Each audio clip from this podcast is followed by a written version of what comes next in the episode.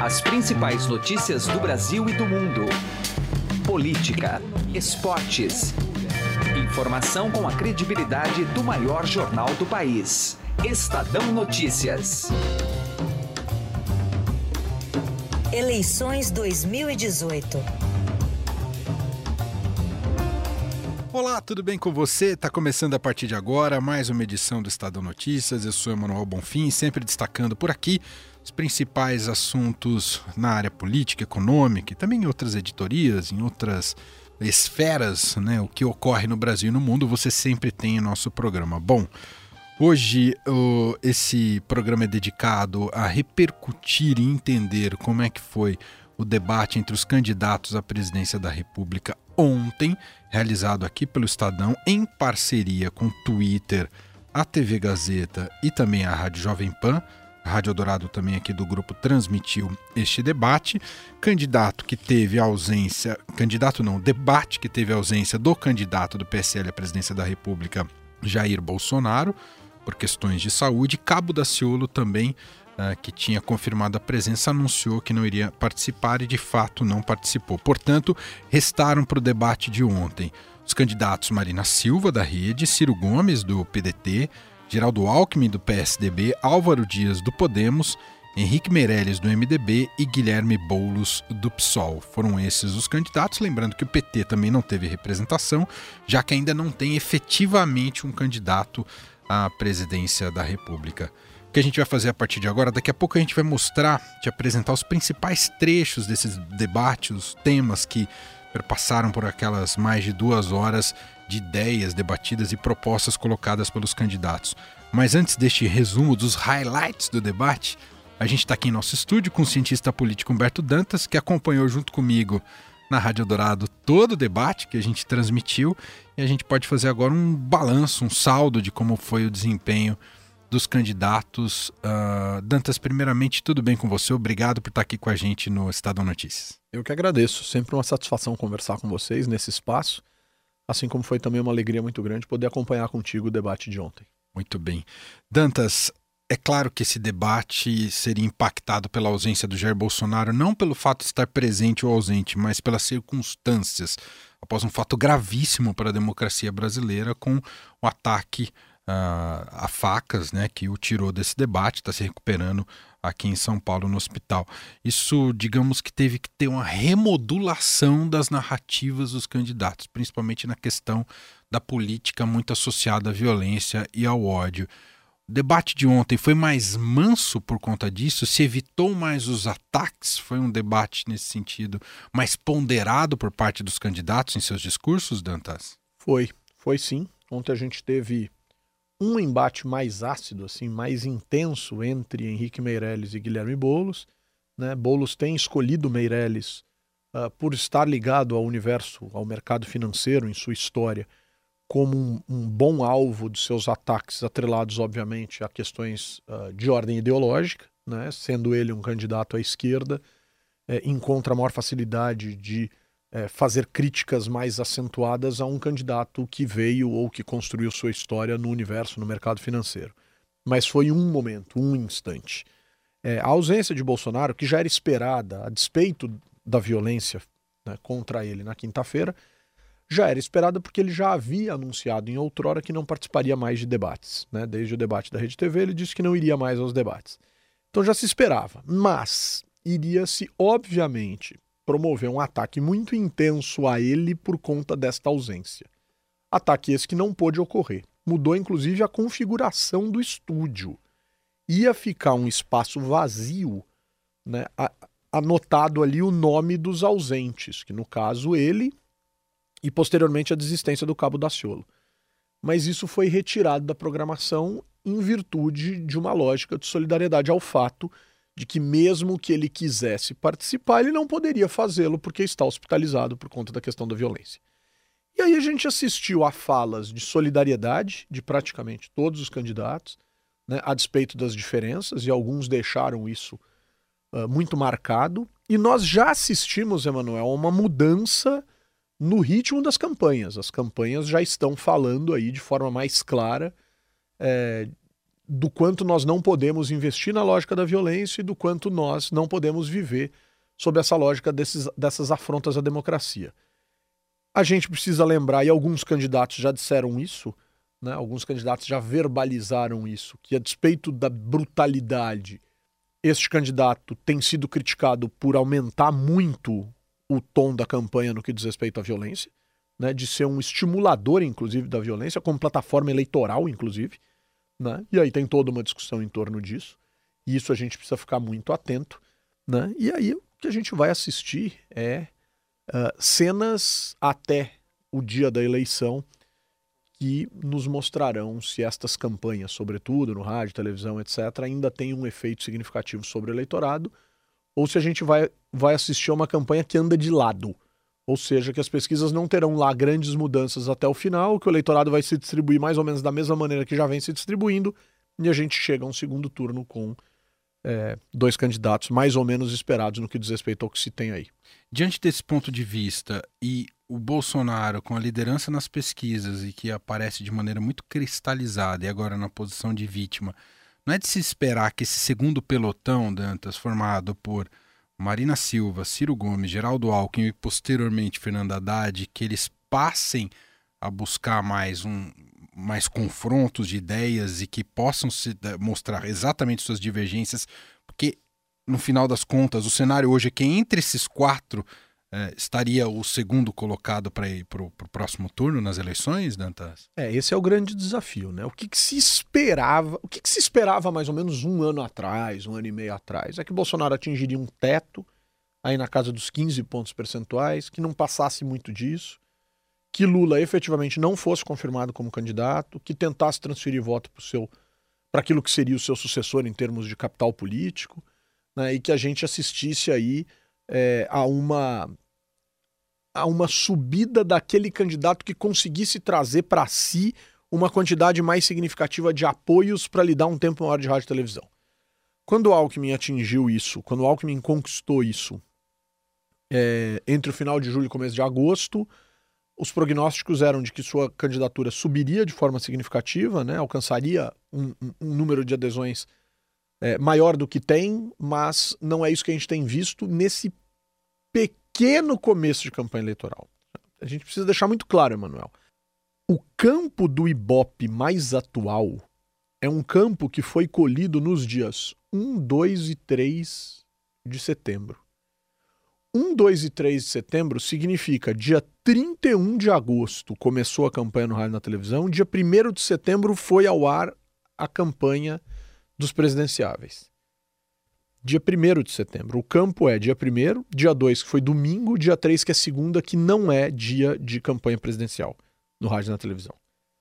Então, na verdade, a pesquisa mais atual traz um dia de campanha. É muito pouco. Agora, se na próxima pesquisa não tiver uma mudança significativa, se no próximo bloco de pesquisas, vamos pensar aí no final da semana que vem, não tiver alguma mudança significativa, aí começará a ser possível dizer que, um, os candidatos vão ter que mudar os seus ritmos, dois, muito provavelmente Bolsonaro estará no segundo turno, três, estes quatro candidatos vão ter que se atacar. Com um detalhe: Fernando Haddad vai ter que ser apresentado à sociedade. Então o PT vai precisar substituir e tentar empurrar o máximo possível de votos de Lula para Fernando Haddad. A grande questão é que o PT tem problemas internos, tem divergências internas, tem tentativas na justiça de poder postergar essa data, tem gente dizendo que o candidato deveria ser outro, enfim. O PT ainda não conseguiu encontrar uma alternativa clara e consensual em relação à saída do ex-presidente Lula da disputa, em relação, sobretudo, ao tempo em que isso precisa acontecer. E, obviamente, a eleição não vai esperar o PT se resolver. A eleição está acontecendo. E isso é um desafio dos mais expressivos para essa candidatura ou para esse partido. Dantas, voltando ao, ao debate de ontem, Estadão, Jovem Pan, Twitter e TV Gazeta, você observou alguma proposta nova? Surgiu algo novo no debate de ontem que tenha saído da boca de alguns presidenciáveis?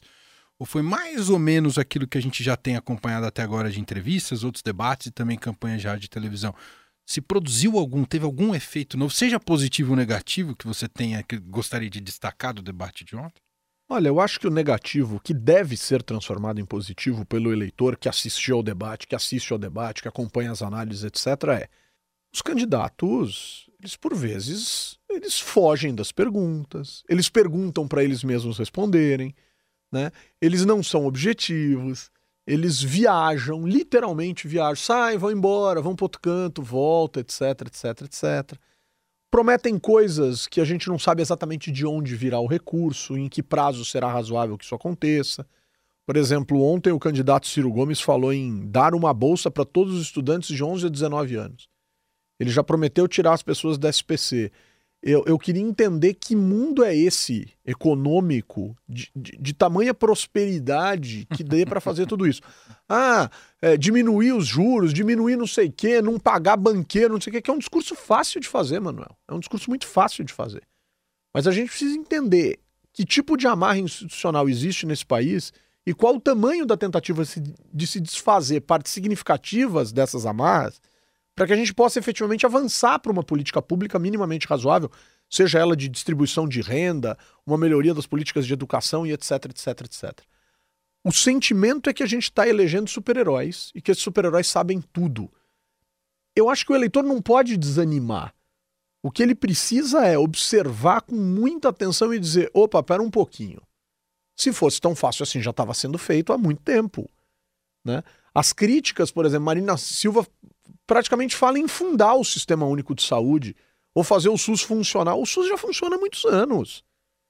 Né? O SUS. Pode funcionar mal, mas no papel ele já existe, né? Ele já existe. A Lei 8080-90, que regula o SUS de maneira mais clara, e a 8192, salvo engano da minha parte, barra 90 também, que são as leis que dão as diretrizes gerais do SUS e ancoram a lógica da Constituição, é, a gente precisa considerar, Emanuel, que o SUS é uma realidade.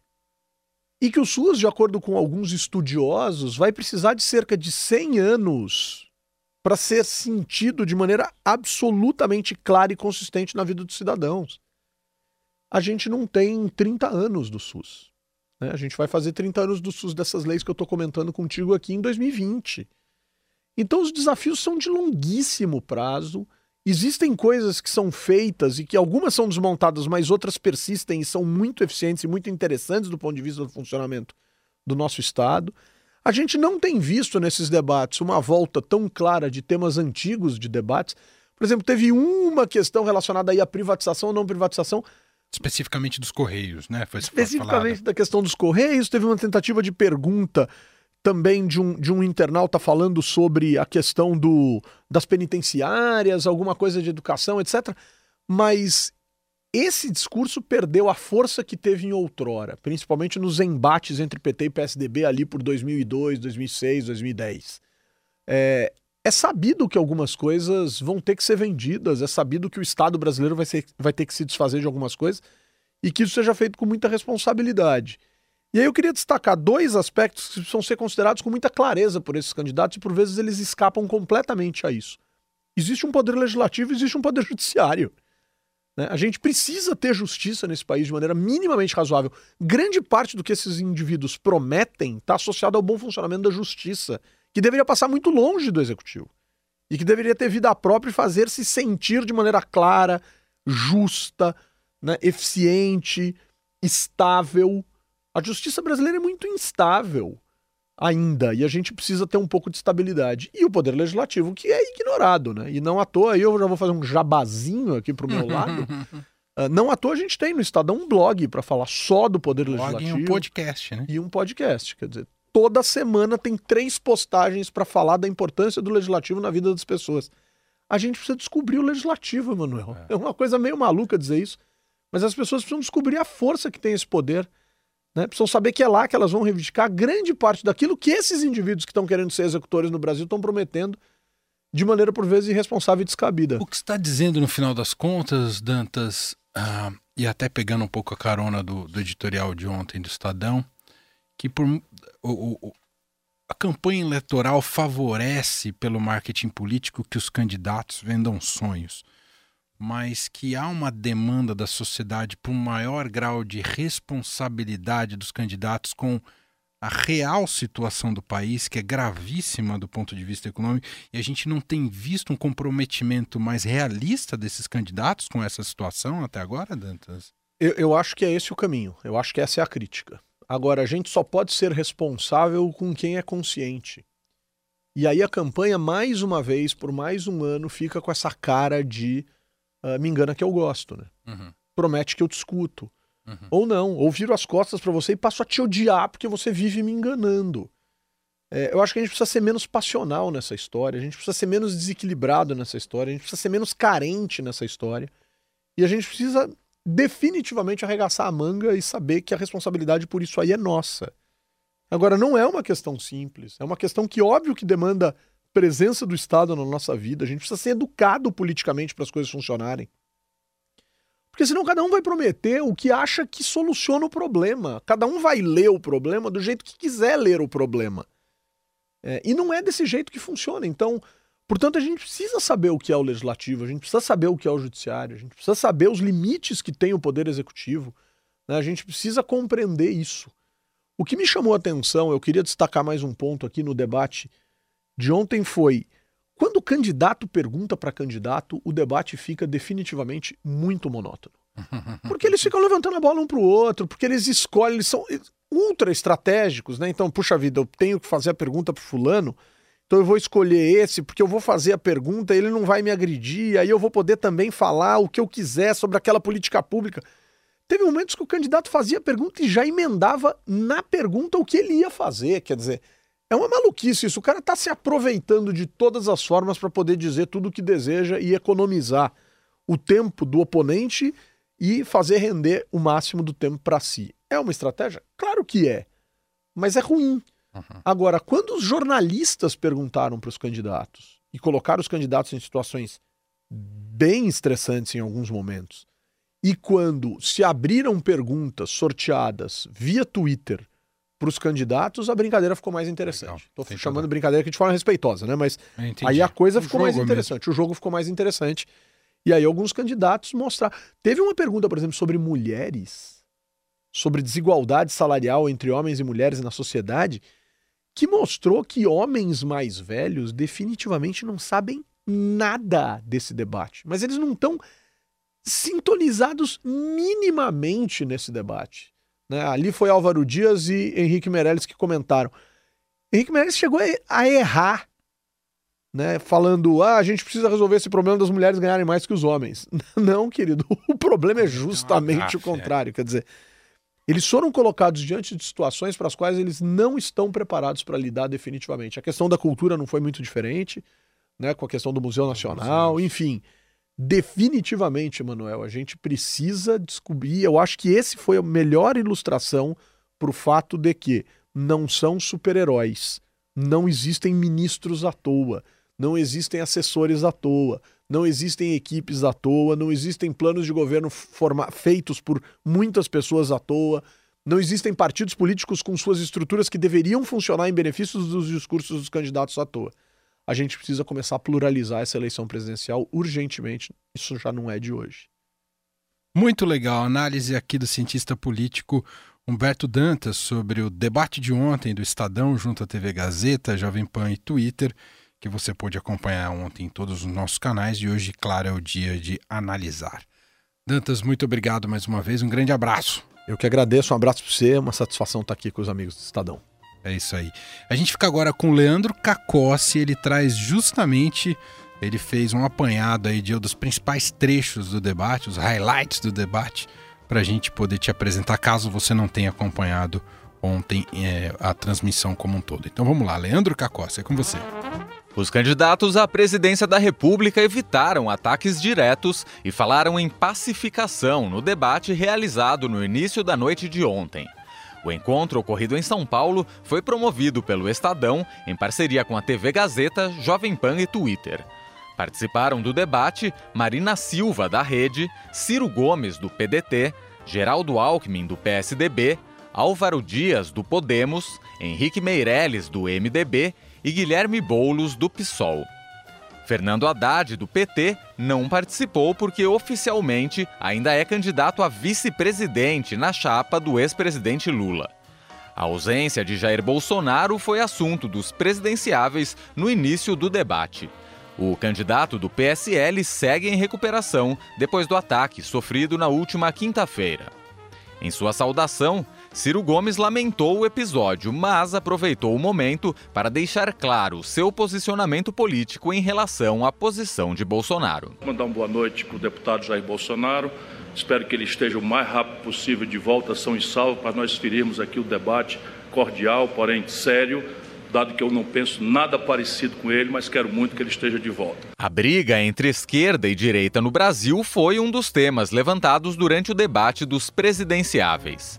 Geraldo Alckmin e Marina Silva foram questionados sobre a polarização de PT e PSDB.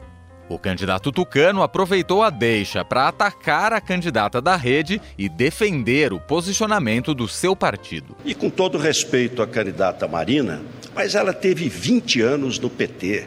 Em 2006 ocorreu o mensalão, coisa de um assalto verdadeiro às empresas estatais. Ela não saiu do PT, só saiu em 2008. Nós não. Nós sempre tivemos do outro lado, onde estava o PT, nós estávamos contra, porque nunca acreditamos nessa proposta. A pacificação do país também foi um discurso adotado pelos presidenciáveis durante o evento. Para Marina Silva, a divisão política é um problema a ser resolvido. Nós tivemos o assassinato da Marielle, nós tivemos o atentado à caravana do presidente Lula e tivemos agora o atentado contra o Jair Bolsonaro. Nós não vamos chegar a lugar nenhum com o país dividido. O corte de gastos do poder público foi assunto abordado pelo candidato do Podemos. Álvaro Dias falou em diminuir privilégios e até mesmo em diminuir o tamanho do legislativo. Porque se nós queremos mudar o Brasil para melhor, construir a grande nação que merecemos, precisamos começar pelo andar de cima, eliminando todos os privilégios das autoridades brasileiras no legislativo, no judiciário e no executivo. No legislativo, inclusive, reduzindo o seu tamanho diminuindo o número de senadores okay. e de deputados federais. Henrique Meirelles foi questionado sobre os investimentos que tem fora do Brasil, possivelmente em paraísos fiscais. O candidato do MDB se defendeu, alegando que o dinheiro será usado para investimentos futuros na educação. Esta informação é uma informação equivocada.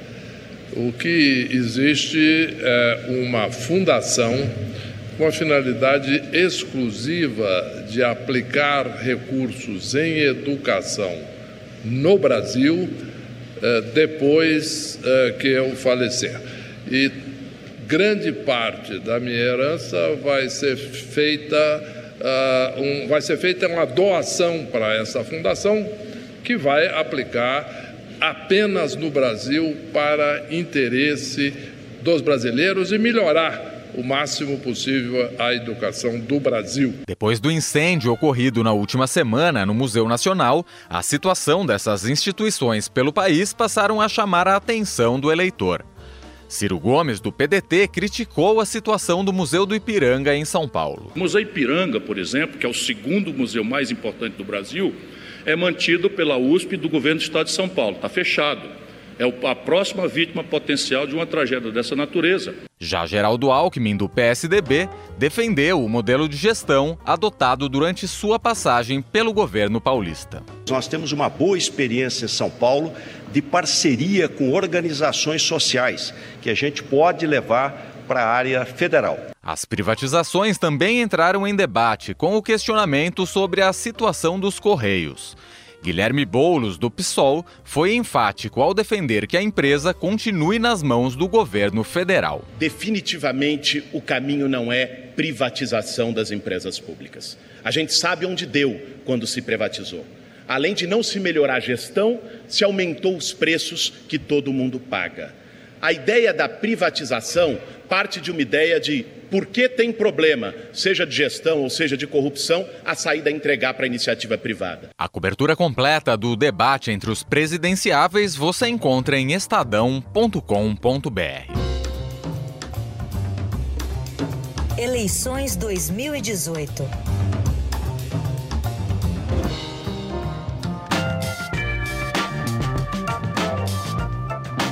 Essa edição do Estadão Notícias vai ficando por aqui. Hoje todo o programa dedicado a analisar esse debate entre os candidatos à presidência da República, realizado pelo Estadão, TV Gazeta Jovem Pan e Twitter. Estadão Notícias que teve apresentação minha, Emanuel Bonfim, participação de Leandro Cacossi, gravação de Afrânio Vanderlei e montagem de Nelson Volter. O editor de jornalismo do Grupo Estado é João Fábio Caminoto. Lembrando que você pode acompanhar este nosso podcast não só pelas páginas aí do Estadão, mas também pode encontrá-lo no Spotify e também na Deezer e ainda no Google Podcasts. Se quiser mandar um e-mail para a gente, podcast@estadão.com.